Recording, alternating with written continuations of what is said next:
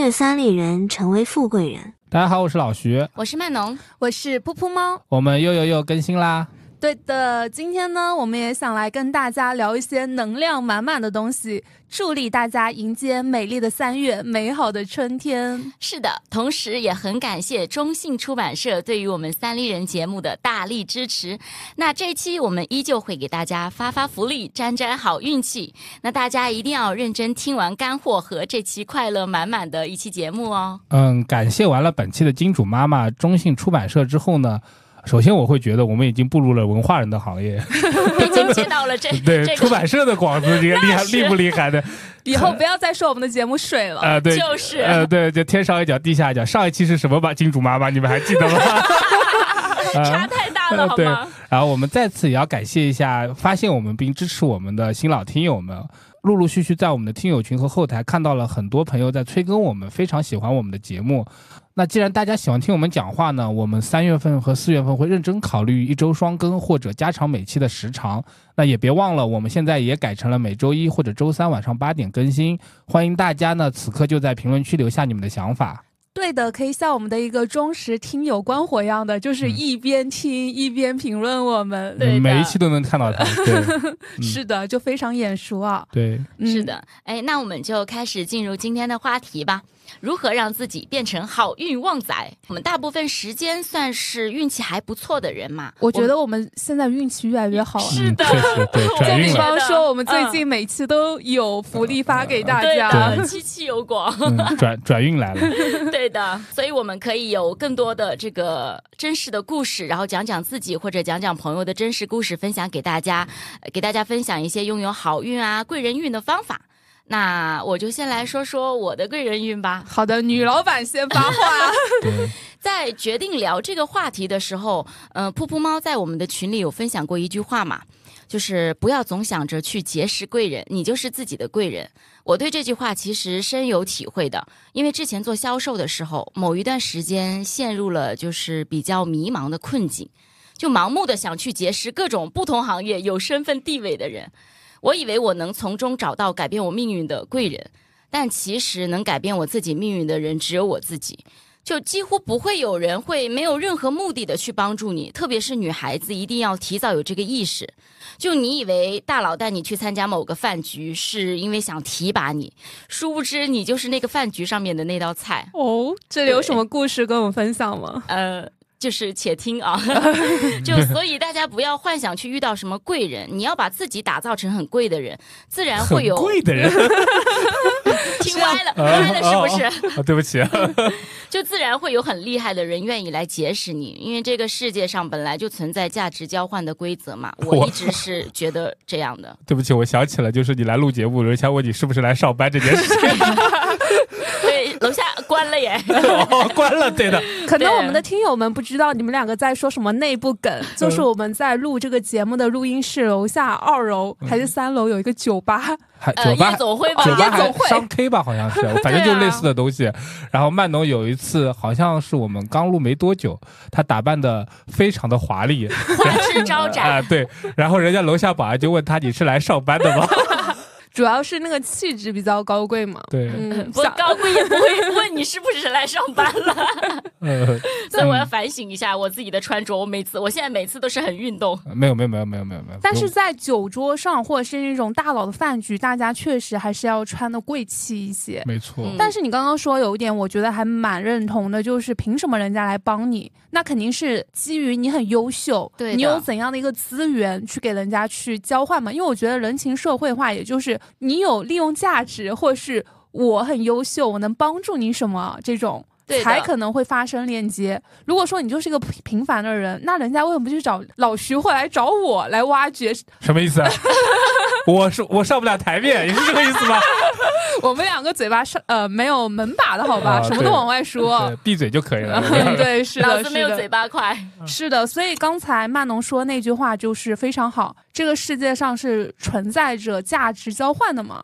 我在某方面很厉害。然后人家看到了我的价值，他希望跟我一起共事，是不是？对的，对的，就是你有某某个特质是可以被挖掘的，然后对方也看好你的某个特质，要不然无缘无故，对吧？对，而且你刚刚也提到了女生，很多时候这个女生她可能就是长得比较漂亮，对，或者是她情商比较高，但我觉得都完全没有用的。就是你除了长得很美，你情商很高，你还是要有其他的一个技能，对的，然后才能成为你的王炸。对的，没有错。我这里稍微持一点不同的意见，不要说我物化女性啊，嗯，就是也要分场合，有的时候花瓶是有花瓶的作用的。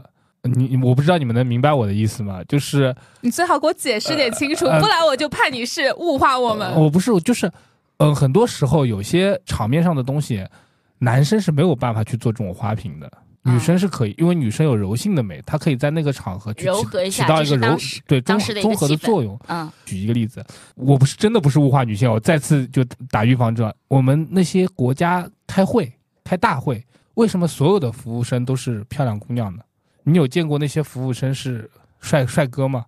因为那个场合很庄严肃穆，这个事情都很硬，它需要有一个柔性的、综合性的女性的一个视角，或者女性的一个展示的一个层面去做这些事情。他们可能某种意义上是花瓶，可是他们在那个时刻的作用是非常大的。包括像颁奖典礼、颁奖仪式、运动会这种的。其实原先有人讲过，就是女性的角色很多层面是一个柔性的母性的光辉。我觉得它是需要有这方面的展示的。当然了，像曼农说的这种，肯定是糟粕不，他恨不得摸摸大腿那种的，那肯定是很恶心、很恶心的那种。嗯，你需要，比如说有人跟你说啊，你你需要你去你的外貌去不触碰你的底线，我觉得展示自己的外貌也是很好的一面，我觉得没有任何问题。对外貌加上你的一技之长吧，我觉得这样子的话会是很厉害的。没错，对，是的，就是如果他知道你更有一技之长之后，我觉得是更好的一件事情。对，是的，这样的人我也好想成为哦。虽然已经有外貌了，就差那一技之长了。你你在说什么？你睡醒了吗？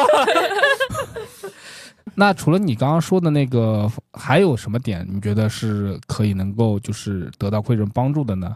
嗯，还有一点，我觉得呃也非常的重要，就是要主动出击。对方即使是个贵人嘛，但发现你不太能扶得动，他也就不会去愿意朝你伸出手了。我们刚刚也聊过，对吧？就我在过年的时候和好久没有见的朋友见面嘛，他对于我为什么会突然去做三立人这档节目就比较好奇。然后我就说，是我主动联系的老徐，说我想要尝试，然后结果我就顺利和你们成为了伙伴。然后他听完以后居然流泪了，为什么要流泪？然后我说你怎么了？他作为一个 I 人，看到我这么勇敢的去做自己想做的事情，就非常的羡慕，因为他大多数会犹豫，觉得自己能不能做，就一直在内耗，然后那件事情也没有做成。还有一个例子就是我前段时间嘛。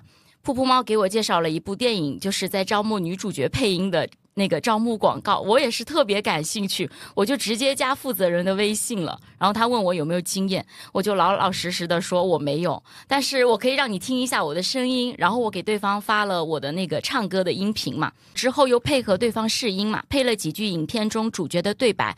然后对方就说：“哎，就定你了，就很很兴奋，超开心，我那天也好兴奋，好激动啊！我而且那个其实那个机会是你自己主动把握住了的。对我，我其实我一开始。我没有抱什么期望，但是我有兴趣，我就是想尝试。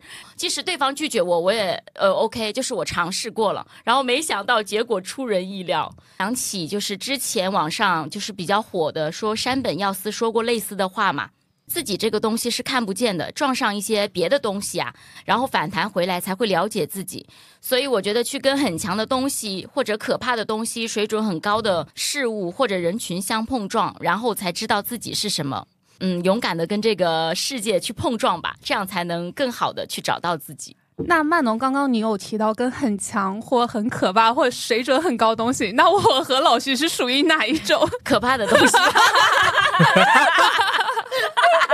什么鬼东西呢？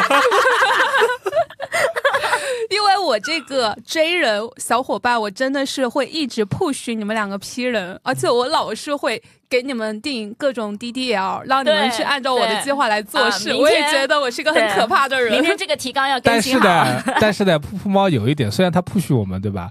但我俩很默契的，都总归是在这 DDL 之前给他。对的，对的。你让我早一天、早两天，不可能的。我跟你讲。对的，我就是在录之前两个小时，我说我好了，我要出门了。他有 J 人有 J 人的方法，我们 P 人有 P 人的应对，你知道吧？你给我定指标 OK，我没问题，我完全听你的，但是你不要再苛责我了。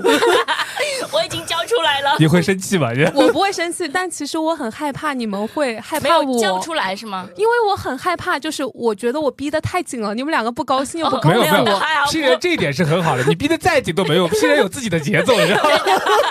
你逼归逼，我们拖拖归拖。但是说实话，我真的很难受，因为这两个提纲已经放在群里两天了，都是空白的。对，我可以保证，就是我们要录两期节目嘛，然后碰碰扔进去的两份提纲，我们都有提纲吧？我和麦总的部分几乎是空白，一个字都没写。我写了一行，麦总一个字都没有。这一行让我看的更生气，好吗？对，然后兔猫急死了，然后他今天上午的时候，今天一定要做完哦。然后后来发现中午的时候我已经完成了一半，然后让我再对啊，就是就我们有折磨惊人的方法。好了，我们回归正题啊，就是刚才曼农有提到了要主动出击这一点嘛，我非常的感同身受啊。结交贵人，甚至是你成为你自己的贵人，都是你要去树立一种主动出击、勇敢去跟人家建立联系的这种勇气。我做播客，我一开始其实是邀请老徐去我们另外一档节目做嘉宾，因为他也是十年的一个职场老鸟，做 HR 的，他也有他领域的干货嘛。后来我觉得他讲的还不错耶，老徐干货挺多的，但但都没有挖掘出来。我还看到他也自己做了一个播客，但是我让他下架了，因为那个播客没几个人订阅。我说放在那里有点丢人。不是，主要那个播客是两个男人做，很没意思。对，是啊，现在跟两个女搭档，又是搞笑女做，就不一样了，是吧？对对，男女搭配。对，你看我主动的就去挖掘了我的小伙伴，然后在小伙伴。去招募新的小伙伴，这里曼农又主动去联系了老徐，所以我们三个人连接在了一起，对，才会有我们三个人。对，而且我觉得曼农最好的一点就是一点也不扭捏，在这里就不行了。我觉得我有的时候我还是会比较害羞的，特别是有一些大佬或者是在某一方面很厉害的一些，你就可以算他是什么中微或这种中大微嗯，就腰部博主，他们会主动来加我。我就会觉得有点不好意思，因为我会觉得我何德何能跟你们成为朋友啊？而且我也觉得自己啥都不是，就没有必要就硬是去跟你聊几句。而且我也会在想，他们会不会很忙啊？我说东西太没有水准了，人家会觉得我是一个很 boring 的人。而且我也不是很喜欢麻烦别人。怎么说呢？间接的鞭策我自己，让我努力变得更好一点、更优秀一点。为什么我今年就是一直都在 push 我自己、卷我自己？就是因为我希望我能够站到顶峰，被更多的人看到，然后再跟他们顶峰相见。我之前在做播客的时候，我一直都有在听一个主播的节目。后来有一天，那个主播他主动来加了我。哇！对，他说他很喜欢我的节目。我跟他说我也很喜欢的节目，但我会觉得我啥都不是，所以我就没有来加过你。我的心态和你不太一样，哪怕我之前做那档节目，嗯，可能没有多少订阅或者怎么样，我认为觉得我做的事情和他们做的事情是一样的。嗯，我觉得并没有什么嗯高低之分。嗯，我也就是有几个在那个极客上关注我的，他可能有很多订阅量的一个节目的一些就是主播，我是觉得，嗯，你看呗，对吧？反正我的极客就又又黄又暴力。什么？最近根本就没发好吗？最近没发，要不就在说自己三十岁了，恋爱脑最近最近稍微有点 emo，还好，已经过去了。对的。对，但我觉得我有点特别好的，就是我非常的真诚待人。这个真的是说烂了。我们前一期互联网社交礼仪聊的最多的也是真诚待人，就是把自己比较真实的面展示出去嘛，这样就可以同样吸引赏识一种性格的人。比方说曼农和老徐，我自认为是一个非常表里如一的一个人。他非常真诚，他多少存款都跟我们说。你不是也很真诚吗？你都说了吗？我们刚才也告诉你了，对吧？我们三个人知道彼此太多了，就差存存折密码告诉我了，真的是。支付宝等一下就给你转点钱好吗？笑死，真的。然后在这边说一下，就是我觉得能够去结交好运和贵人的一点，就是你要去结善缘吧。这可能也是因为我作为一个 ESFJ 妈妈型人格，我就是很喜欢去帮别人忙。就像我们这次就是去毛戈平学化妆嘛。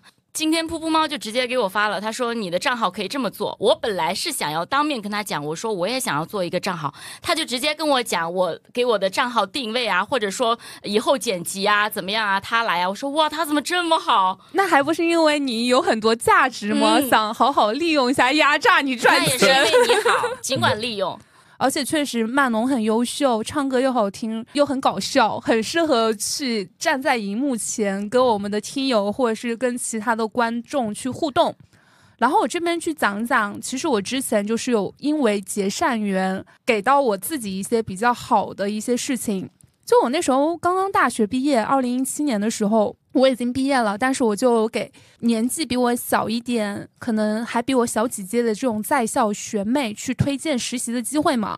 其实我跟她也没有很熟了，但是我会觉得她有在朋友圈发有没有类似的这种机会嘛？我觉得她也是一个主动出击的人。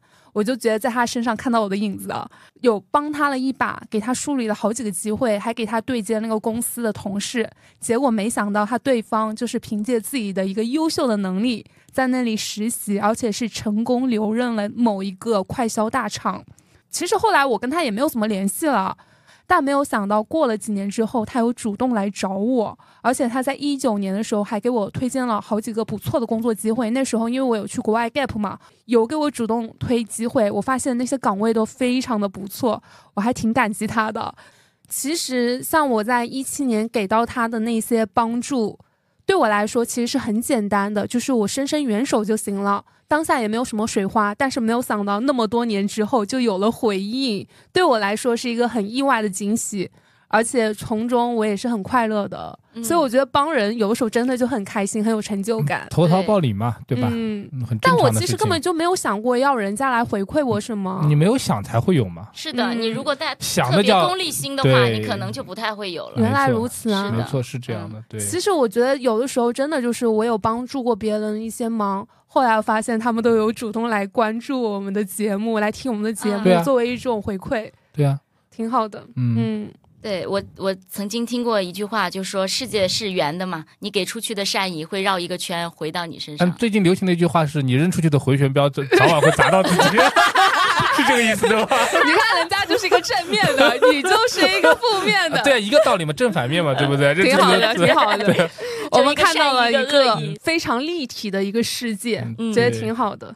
扑猫说的那个结善缘，在我看来，我觉得不是一件很容易的事，但不做坏事。或者说，按我的角度来看，就有一些不义之财，不要去拿它。这个事情，我是觉得还是挺简单的，而且是真的有助于去培养自己的一个气运的。我这个人其实一直有一个小迷信，就是我如果中了一些小奖，就比如说我在过年前我刮刮卡中了五百块这种的类似的，你一定要立马花出去，我一定要把这个钱花出去，对的。我会请我的同同事们吃吃喝喝，对吧？我会跟他们说喝奶茶什么，我中奖了或者怎么样，我绝对不会把这个钱就揣在自己口袋里面。嗯，只有把自己的这份运气散出去了，你才可以吸收到更多的就是运气或者正能量给你。这份运气就是快乐转移给别人，人家会很高啊，你你也中奖了，这个能量对你来说其实是很重要的。我。是很高兴看人家笑的，我是很喜欢看人家笑的一个人，我不喜欢看人家愁眉苦脸。我们两个不天天笑给你看？对呀，对呀，所以我就因为会有些苦大仇深的，对吧？还有一点就是，就像碰妈刚才说的，就是投桃报李这件事情嘛。嗯。你永远不知道你送送出去的一杯咖啡可能会换来日后是什么样的作用。我这个我脸上。扔出去的回旋镖是吧？我跟你讲，我真的有这样一个例子。我那个时候还在车企工作的时候，隔壁的一个部门有个女孩子痛经。就很难受。给她买卫生巾了？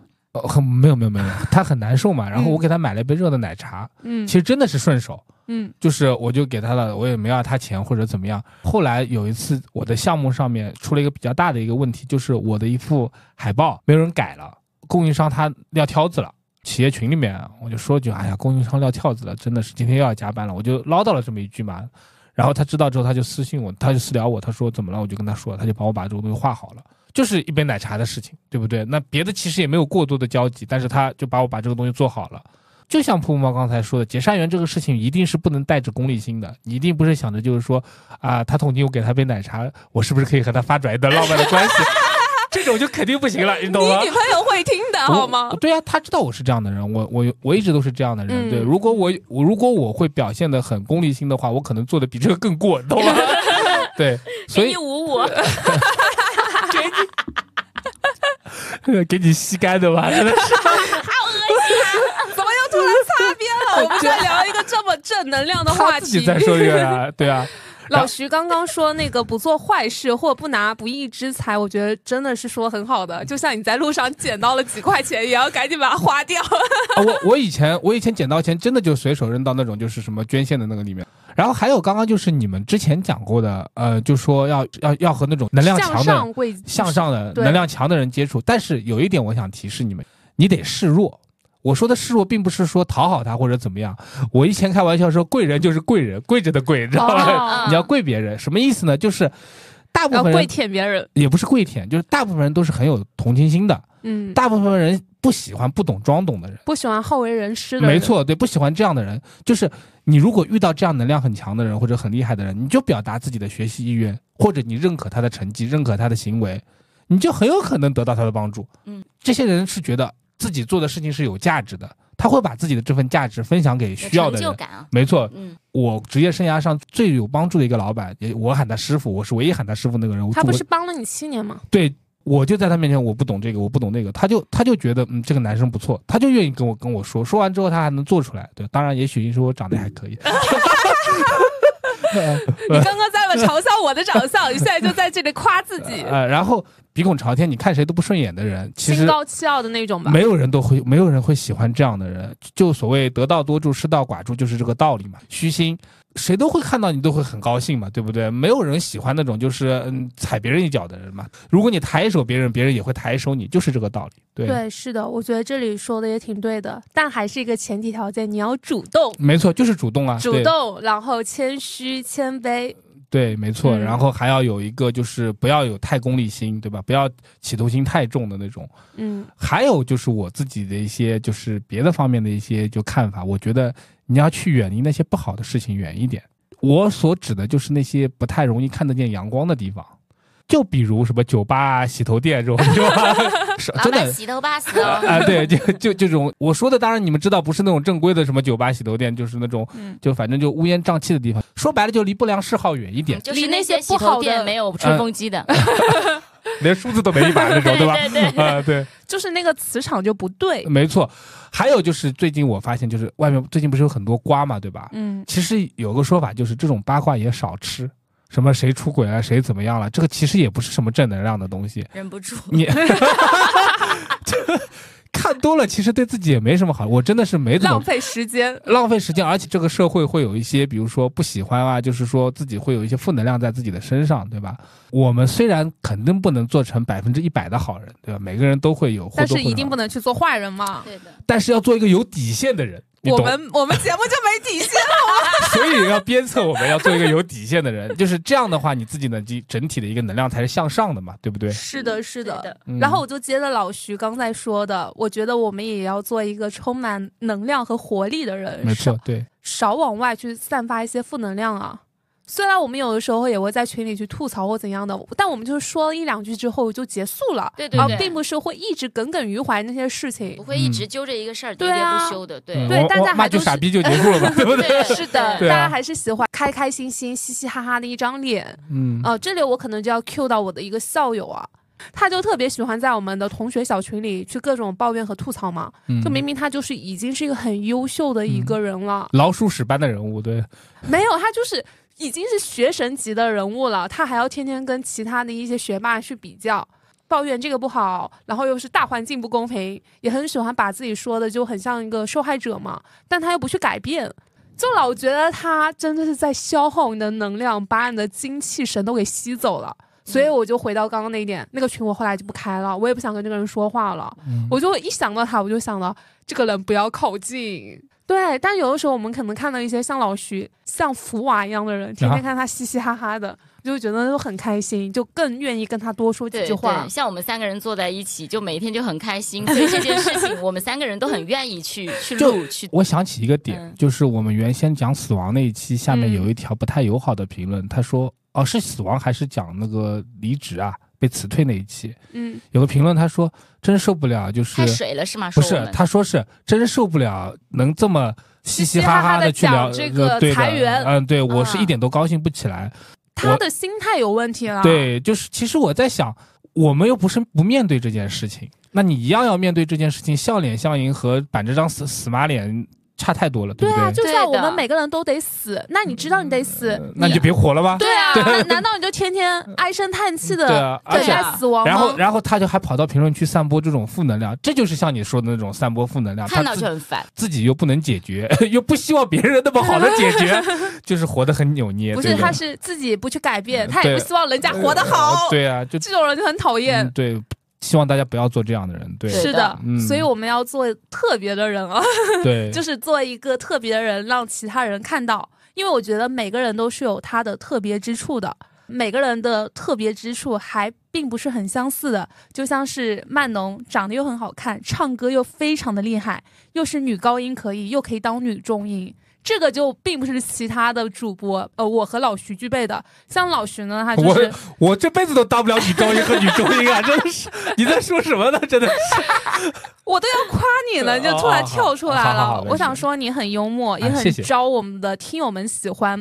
嗯我觉得这点挺好的。那我自己就来夸夸我自己啊，我可能比较特别的地方啊，还还可以了，前面刚损完人家，快来找补一下。长得像奚梦瑶和林允的结合体。可以了，我说你长得好看就可以了，你。今天还有我们的听友说我长得像钟楚曦，妈呀，嗯她眼神也太不好了。钟楚曦大美女哎，是的，是的。嗯、我的话可能就是我的审美还不错，以及我的文笔和拍照能力是比较强的。嗯就像我以前读书的时候，我会经常帮一些呃我的同学啊、漂亮女孩去拍一些照片，也写东西还不错嘛。之前就有机会去给影视圈的一些大佬老师去做过助理。就刚刚我们聊了一些，就是用什么方法来旺自己，或者说，嗯，就是成为贵人，成为贵人运的人贵人体质。那除了做一些什么，我们也可以聊聊玄学方面的一些东西，就是就是为什么好运一直都可以降临嗯在我们头上，是吧？有有些事情你是不得不信的，对的。比方说很玄信命是吧？嗯，命啊这种东西，这个事情我可以讲一讲，因为你知你们都知道我信道嘛，比较虔诚的会去烧香的那种，会会去念，就是每天会念经啊，或者说会冥想的人，我会对每天哦至至少有啊半个小时的年纪。到了嘛，然后是这样的，因为我有一年我跟鹏猫说过，那个嗯时候真的确实是二十六岁我创业失败的时候，欠了好多钱，然后嗯我去龙虎山是想自杀自杀，也不叫自杀。其实那个时候抑郁症是短期的，就是因为我事情积压在自己身上了，所以没办法。我其实可能去龙虎山，我也没胆子往下跳，就我可能就是说想要去找一些就是上天的指示，或者说想要问问看到底该怎么办。真的很玄妙的一件事情，就是我我以前跟你们说过的，我上山的时候遇到一个下山买菜的道士，老老道士，真的是这样的，他背着个手，他用着一口很浓重的江西口音，真的。龙虎山在江西嘛，对吧？他就喊住我，我说道长什么事？然后他就跟我说，他说小伙子要定定神什么的啊、的，对，就是这种类似于嗯定定神。他说你呢就上山上坐一坐，嗯三清殿里跪一跪，然后下山该干点回去。该干嘛干嘛去，就是这句话，你知道吗你？不节目里之前说过吗？对，就这件事情，我会觉得这件事情是很玄妙的一件事情，你完全不知道你有这个机会去遇到这个人。他点拨了一下你嗯，，没错，龙虎山上的道士大部分是不理人的。哦，就道士这个职业本身就是，除非你是香客捐钱，他会谢谢你。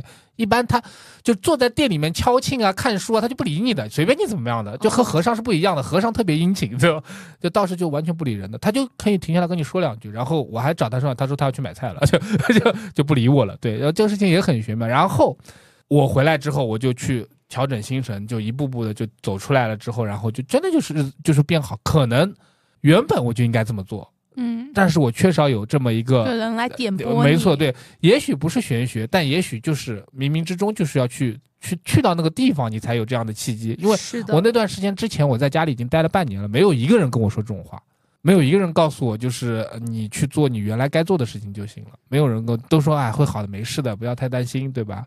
还有我手上的有一串就是雷击木的枣木的手串，这个东西，这个其实也很有意思的，它不是我买来的，也不是我求来的你，捡来的，哦，不是我捡来的，就 就是我山上那个师兄，嗯，他拍照嘛，对吧？他有的时候会在那个朋友圈拍一些龙虎山的一些景色，对吧？我那天就跟他就拍完照照片之后，我就圈出来，我说，哎，师兄那边好像有一棵树倒了，他说是雷击木雷劈的。他说哦，到时候盘一串手串给你，他就把盘一串手串给我了。这个东西完全就是没有任何就是说什么我要去买他一个手串，我要去怎么样，他就是被我看到了。哇这，个照片的角落被我看到那棵树了，他盘了好几串手串给了我一串，好悬哦！呃就是很奇妙，而且嗯这个东西是有能量的。我带上它去之后，我会觉得哦，我确实我发现我做的每一个选择，嗯、都没有什么太大的错误。我都觉得比我原来以往的过去的几年都顺利的比较多。但是努力还是得努力的，你不能躺平。他会给你一些自信，会给你一些能量自信，以至于我有的时候有一天忘了带他的时候，我会有点心神不宁。然后我去问我的那个师兄，他说你也不用这样，他说 他又不会丢，对不对？他还是在你的一个生活的范围内。他有一种安慰剂效应了，没错，他在你就很很安心，对的，对，都盘包浆了，他们。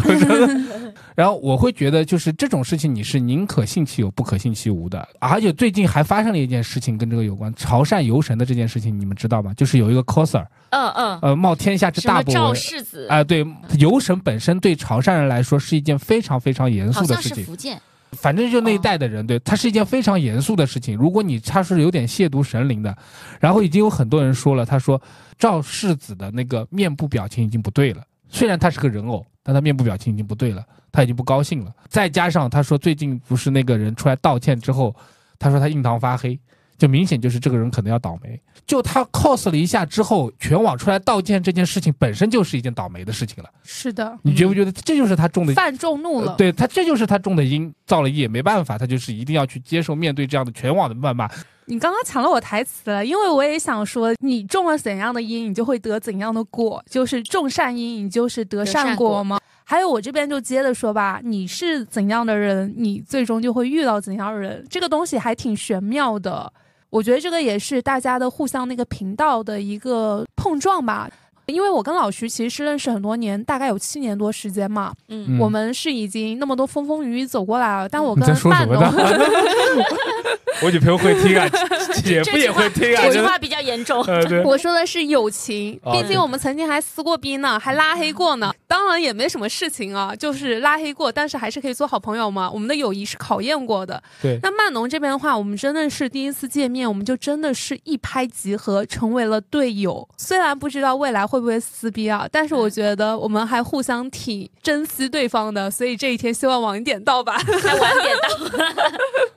你怎么老想和朋友撕逼啊？那倒没有，是因为我会把一些比较坏的结果先预料到。我我跟你讲一个小细节，有一次我们在讨论一些内容的时候。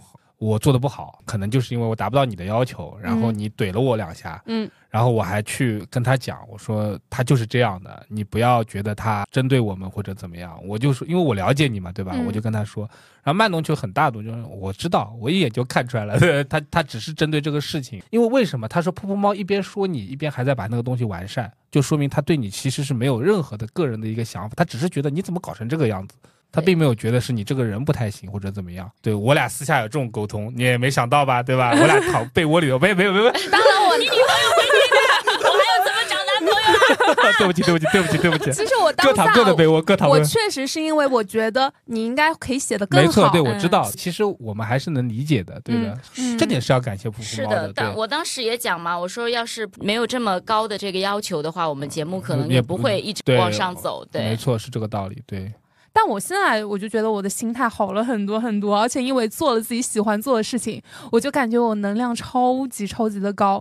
我虽然上班在被人家偷取能量，但是我下班去做播客又来补充能量，我就觉得这点特别特别的好。对，绕了一圈重新找回自己。嗯，是的，是的。刚刚噗噗猫说你是什么样的人，最终会遇到什么样的人嘛？就是这一点的话，我其实我也有些感受。就我经常是会算命嘛。后来我发现这个特质也会影响身边人。我发现我身边认识的朋友没有意外的全是神婆，对，连老徐也会。我其实现在神神叨叨的，对吧？就是大家都蛮神神叨叨的。我觉得这个真的是吸引力法则。我我这里插一句啊，因为我多少会算那么一点点，嗯，但是因为你不是梅花测字吗？嗯，我遇到过一些事情之后，我的师兄跟我讲，你出去千万别说自己会算。哦，因为这个事情不能说的，耗你自己是吗？对，他说你千万不能说的，就是如果你真的要算，你可以私下里跟那个人说，说如果你需要的话，对吧？嗯，我觉得这也其实也是一种很玄的东西，所以我现在自己平时就平时是不动的。啊，那我收回我刚刚的话，老许不会算，我不会不会，不要乱讲啊。好的好的，对对，你要储存他的能量，不要被其他人借走。是的是的是的。就是接着我刚刚的话嘛，我今天想分享的观点就是，盲目的对自己未来自信。这个有点玄乎，就是类似于那种吸引力法则。最近那个热辣滚烫不是很火吗？我有刷到关于贾玲之前的采访，她说十九岁的时候，她就跟自己说过，将来一定会红。小时候没有钱的时候，她就坚信自己将来一定会有钱。就是在外部环境对你还不是很有利的时候，你要打造对自己有利的磁场，不能受人影响。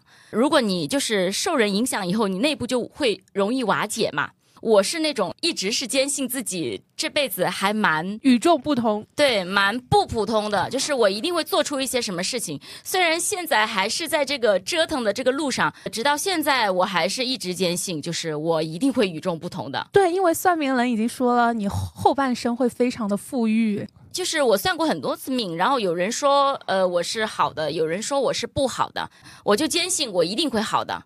我就是这种盲目的自信。这也让我就是碰到的身边碰到的人，大家都觉得我的人生是蛮戏剧性的，所以我不知道是不是因为我自己的想法影响了我身边碰到的人，反正我就觉得这个吸引力法则对我自己来讲是蛮重要的。就你觉得这个世界是怎么样，这个世界就会变成什么样。是的，所以还是要有很强、很正面的一个信念感。对的，所以我相信我们三丽人很快就会订阅破一万。对，我们一定会红的。对，今年努努力破个五万吧。对的。啊，哦，好，五万而已，好吗？好好好，对啊，说不定我们的小红书都已经做到个好几万呢，是吧？对啊，对啊，对啊，你看贾玲，她四十二岁才成功，有了今天这么好的一个成绩。对，但她十九岁的时候去预言说自己一定会红嘛，就是你一定要坚持到最后，只要我们节目不断更，我们就有被更多人看到的那一天。对的，对的，是的，只是这个时间的战线拉长了而已。然后再回到这一趴，我们聊的玄学这一块的，我觉得你一定要做的一件事情就是去净化你自己的磁场。已经活了三十多岁了，我们也遇到过一些人和事了。嗯，其实我们很多时候我们都要去做一些减法。就像李诞不是最近开了播客嘛，他也在那边说人生要开始做减法了。嗯，我觉得很赞同。他减的还不够多，因为他已经在年纪轻轻拥有了太多。对他减的还不够多吧？老婆先跑了，公司也黄了，真的是。他还要减什么玩意儿？真的是，我那期节目我也听了。我印象很深，是他好像说过，就是中年人做减法是不得不减。对，但我觉得我们做减法也是为了让自己变得更好嘛。我这边做减法就是有去断舍离。一些不合适的友情，就比方说，我之前有一个朋友，跟他做了很多年的好朋友嘛。后来我发现，我跟他就是感情淡漠了之后的一年，我做啥啥都成，非常的顺利，起飞了。嗯，但我跟他在一起的时候，我就是爱情也不顺利，事业也不顺利。我就感觉他方你，对。对，就是我的光芒和能量，我就感觉那段时间是被他借走了，甚至就是我跟他不联系了那么久，我一点也不会觉得可惜，嗯，也不会去怀念过去的一些点点滴滴啊。我现在就觉得我现在过得特别好，因为没有什么好怀念的，对他来说，对你来说，对对我来说没有什么好怀念的，因为我感觉就是真的就是人家一直都在消耗我、利用我，然后借我的一些能力，但是我并没有求人家怎样，对。所以我觉得真的就是你要去净化自己的磁场，就像是你也要去离开一些不合适你的一些地方，比方说不合适你的职场。就像我一九年到二零年那段时间，我刚刚从澳洲打工回来嘛，嗯，然后我就入职了一个平台不错、概念不错的一个公司，但我那时候的直属领导他非常的会 PUA 人，他就是属于那种他情绪不好就说你几句。而且呢，他也是老是会散发负能量那种。你他，但他是你的领导啊，没有办法，你必须有的时候主动或被动的都要接受来自于他的那种不好的状态。很多人都说，你这种情况下你不走是最好的，就一定说你不要什么想着去离职啊怎样的。但是我的想法跟他们不一样，我为了我的身心健康，我想让自己活得更久一点。不要让我的结节长得更大，所以我就果断离职。嗯，而且事实证明我做的选择很对，因为我离职了之后，我后来就被一个很赏识我的一个姐姐看到了，就是她招我进去了。我去了那个新的平台，那个平台就是更大。在当时疫情环境很差的情况下，我涨薪还涨了百分之二十。对，那很难得哎。对，嗯，是的，是的。所以我就觉得有些事情你还是得去做的，净化自己的磁场，去离开那些不好的事情，做一些断舍离。对的，嗯没有错。但我想到我之前就是也是被老板 PUA，然后我就找到老板的领导，然后把老板挤走了。哦，那你也好厉害呀！你这个是主动出击搞老板。呃对，搞老板那我们以后可以聊聊一期这个东西，啊可以，可以啊真的吗？就打工十几年如何嗯反向 PUA 你的可以的老板？，对 对的，对的，呃，除了我们刚刚前面讲的，就是你要做一些培养自己的贵人体质，或者说去玄学方面去捣鼓捣鼓一下，什么样的事情能够是培养了你的好运的？呃，什么书籍啊，比如说一些呃好玩的地方啊，有趣的事情啊，一看你们就不看书是吧？我们长得就很智慧。嗯，对，因为你们就是一本值得一辈子去读的书好。恶心啊，好恶心！听不下去了，那我这本书可黄了，我跟你说，我不想翻开对，都十八加了，我靠。就我刚刚老师，你不是 Q 到培养好运的一些书嘛？我觉得年轻人确实得多读读书啊。嗯就像我是尊贵的微信读书的 VIP 会员，嗯我下面就来跟大家聊一聊开运的书啊。嗯这里就不得不提我最近收到的来自中信出版社寄来的新书，而且当时我听说他们会寄书给我看，我好高兴啊！我跟他说，我过年期间很快就会把这本书看完了，嗯而且这本书它的名字就很正中我下怀，就叫做《好运》。嗯听这个名字，我感觉我要接住这份富贵，沾沾好运。而且这本书它是拥有八十万订阅量的一个公众号“孤独大脑”的主理人郁颖正老师他写的。这个老师呢，他之前呢也写过一些其他的书，比方说《人生算法》，就他的书的名字都还很 OK 耶。嗯虽然说《人生算法》这本书我还没有看过，但是我已经把《好运》这本书看完了。就看完了之后，我感觉我身上全都是满满的能量，就比我们节目之前提到的，就罗永浩的那种打鸡血的一些书，嗯，还有大年初一去看的《热辣滚烫》啊，嗯就是贾玲减肥一百斤这种，比我还要振奋精神。就现在我满脑子都是我是旺仔，我是旺仔，我是旺仔，再看就把你喝掉的旺仔是哇吗？哇，是的，旺仔欧泡。我操，给我小欧泡，给我欧泡。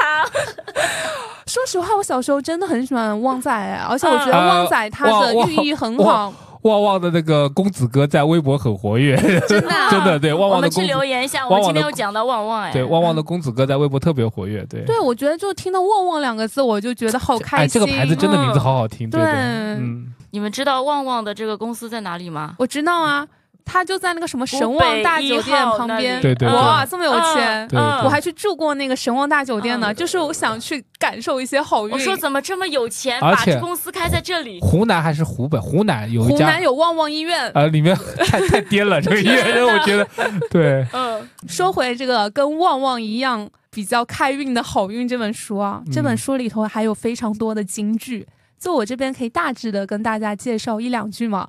第一句话是，就请你一定要相信你自己是一个好运的人，就跟刚刚曼农提到的，他一直坚信自己未来一定会很有钱啊，未来一定会很厉害啊，与与众不同。这句话它真的就很像一句成功魔咒，哎，就你越是这样想，就越是能够显化，显化之后它就成真了。那再比如说呢，这本书里它其实还提到了拥有好运你需要的六个心法。这六个心法就是平常心、童心、勇敢的心、善良的心、柔软的心以及开放的心。我觉得这里我重点要 Q 一下的就是开放的心，我觉得这个非常的重要。这种心态呢，就是能够让我们看到常人看不到的一些可能性。因为我们有的时候会觉得，我们都是被裹挟在我们的一个信息茧房里，我们总是会想的就是我们看到的，而并不是想更多的可能性。就是我们有的时候觉得我们能存到我们的人生一百万就行了，但你有没有想过，如果你的目标是一个小目标的话，说不定你真的可以成为亿万富翁呢。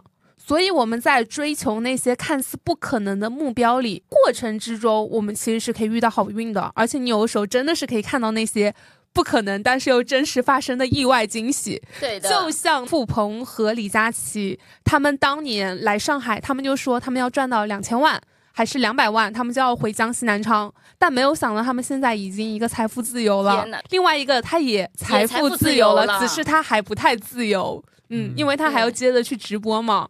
所以还是要相信自己，说不定我们哪天真的火了，是吧？对的，没错。哎，我想到我之前我上学的时候，老师跟我讲的，就是说，把你的目标定成是考上大学的话，你可能考不上大学；如果你的目标是考清华、北大的话，你可能考个一本啊。你定的是一本，你可能考个二本，所以目标就要定高一点，就你要敢想嘛。我觉得这个很重要。这是什么 OK 啊？完了，那很多人他们就想自己找对象，一定要找个像明星一般的人了。对，说不定能找到呢。那大家都这样想，都找不到。就是 不能因为我女朋友漂亮就这么说我是吧？是的，是的。那你就讲给你女朋友听的，我知道。那我记得过年期间嘛，就是是初五迎财神那天吧，就噗噗猫也发了好几句类似的这个句子在我们的小群里嘛，就是是不是也是《好运》这本书里面的？对对啊。因为我想让我们三个主播都能够好运加持嘛，因为我刚刚不说了吗？今年我还是要努力冲冲。现在听上去好像我们节目五万订阅好像有点难哦，就像我们当时 就是五万，你先把目标定了。你吼，你都吼半天了，你现在跟我说现场加五十万，那我们节目就变成现象级的节目了，超越纵横四海了，是吧？对。就像我们一开始，我们很害怕我们的听友群。只有最终只有什么七个好友，现在已经有六百多个了，加不停哎，是的，是的，没错。所以我觉得我们这档节目真的是会做强做大的。这本书我已经看完了，我接下来也会给老徐和曼农传阅，求求你们一定要看这本书，看看一定要一定看，一定看，我们这么有智慧的人，是的，是的。那这本书里头就有我刚刚讲到的那些成功魔咒的金句，它其实还提到了很多我们普通人都比较关注的问题。就比方说我们素人啊，如何招来好运，包括我们如何能够实现长长久久的好运，还有在逆境之下我们如何垃圾转运，去过上好运的一生。我觉得跟我们今天讨论的这个旺仔体质也是非常契合的。那特别是现在不是经济大环境非常不好吗？大家老是上网就会看到一些什么降薪啊、裁员啊，多多少少都会有些焦虑嘛。但是我希望在对未来这种大环境不确定的时候，大家都来读读这本书。那我们呢，为了也把这份好运传递给更多的人，我们这次节目呢，也会给五个走心留下评论的听友赠送来自中心出版社的这本书。具体的抽奖规则呢，大家可以去我们的 show notes 和评论区看一下。呃，如果错过了这次证书，但是对这本书也感兴趣的呢，也可以去各大书籍的电商平台自行购买。那你们有什么书籍要分享吗？因为你们我也不确定你们过年有没有时间看书。你要说好运的书，我不知道，我讲点玄学的吧。就是我经常看《道德经》，真的是真的是看《道德经》。嗯，你笑什么？因为。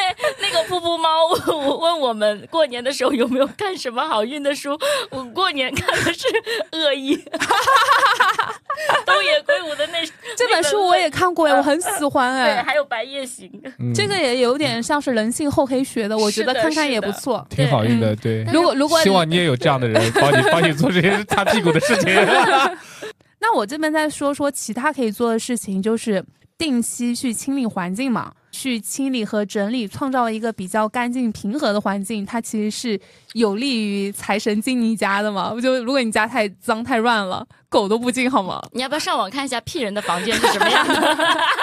哎，但说实话，我房间很整洁，你东西比较少。嗯，首先是东西比较少，其次是我以前吃过房间不整洁的亏的，印象很深。说出来有点恶心，别害怕。就是我那时候有在我自己房子装修前，我自己独居的时候，有一段时间就是就最后又养老鼠了。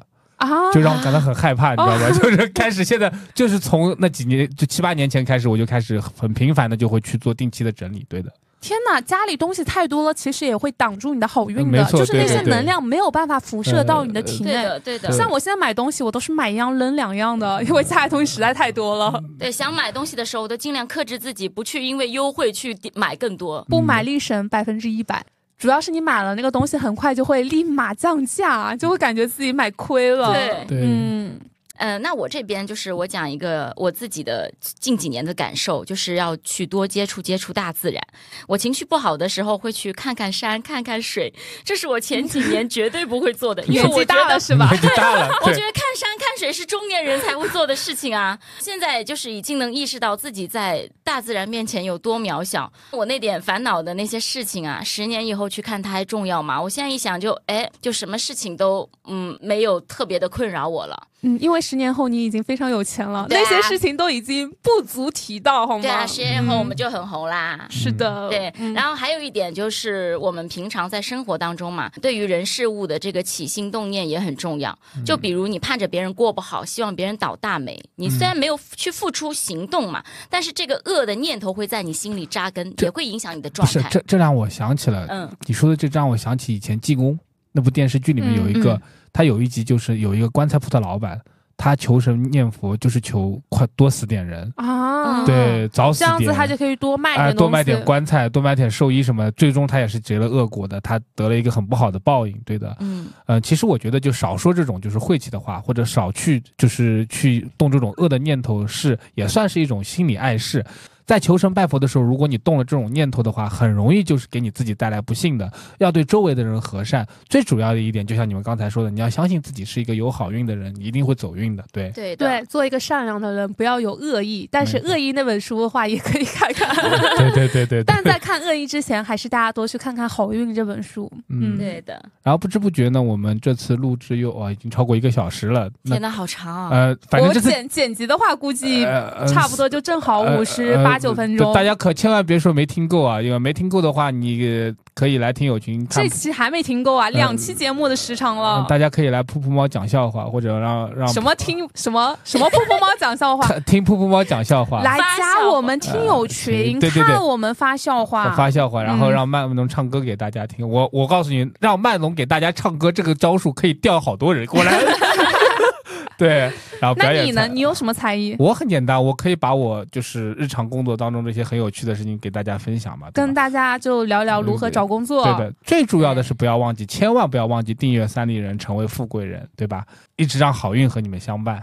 是的，是的，对，那也不要忘了这一期我们有福利相送嘛，就希望新的一年大家都能够多多读书，多多培养自己的好运体质。那我们这一次的福利，我再重复一下，就是我们有五本来自中信出版社的书籍，三本好运和两本其他的书。具体的一个抽奖规则呢，大家记得一定要移步我们的 show notes 和评论区看啊。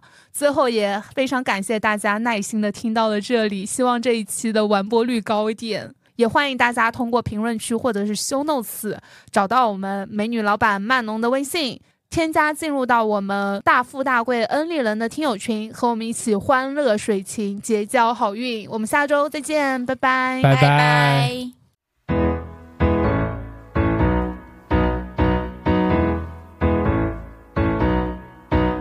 Insecure, don't know what for.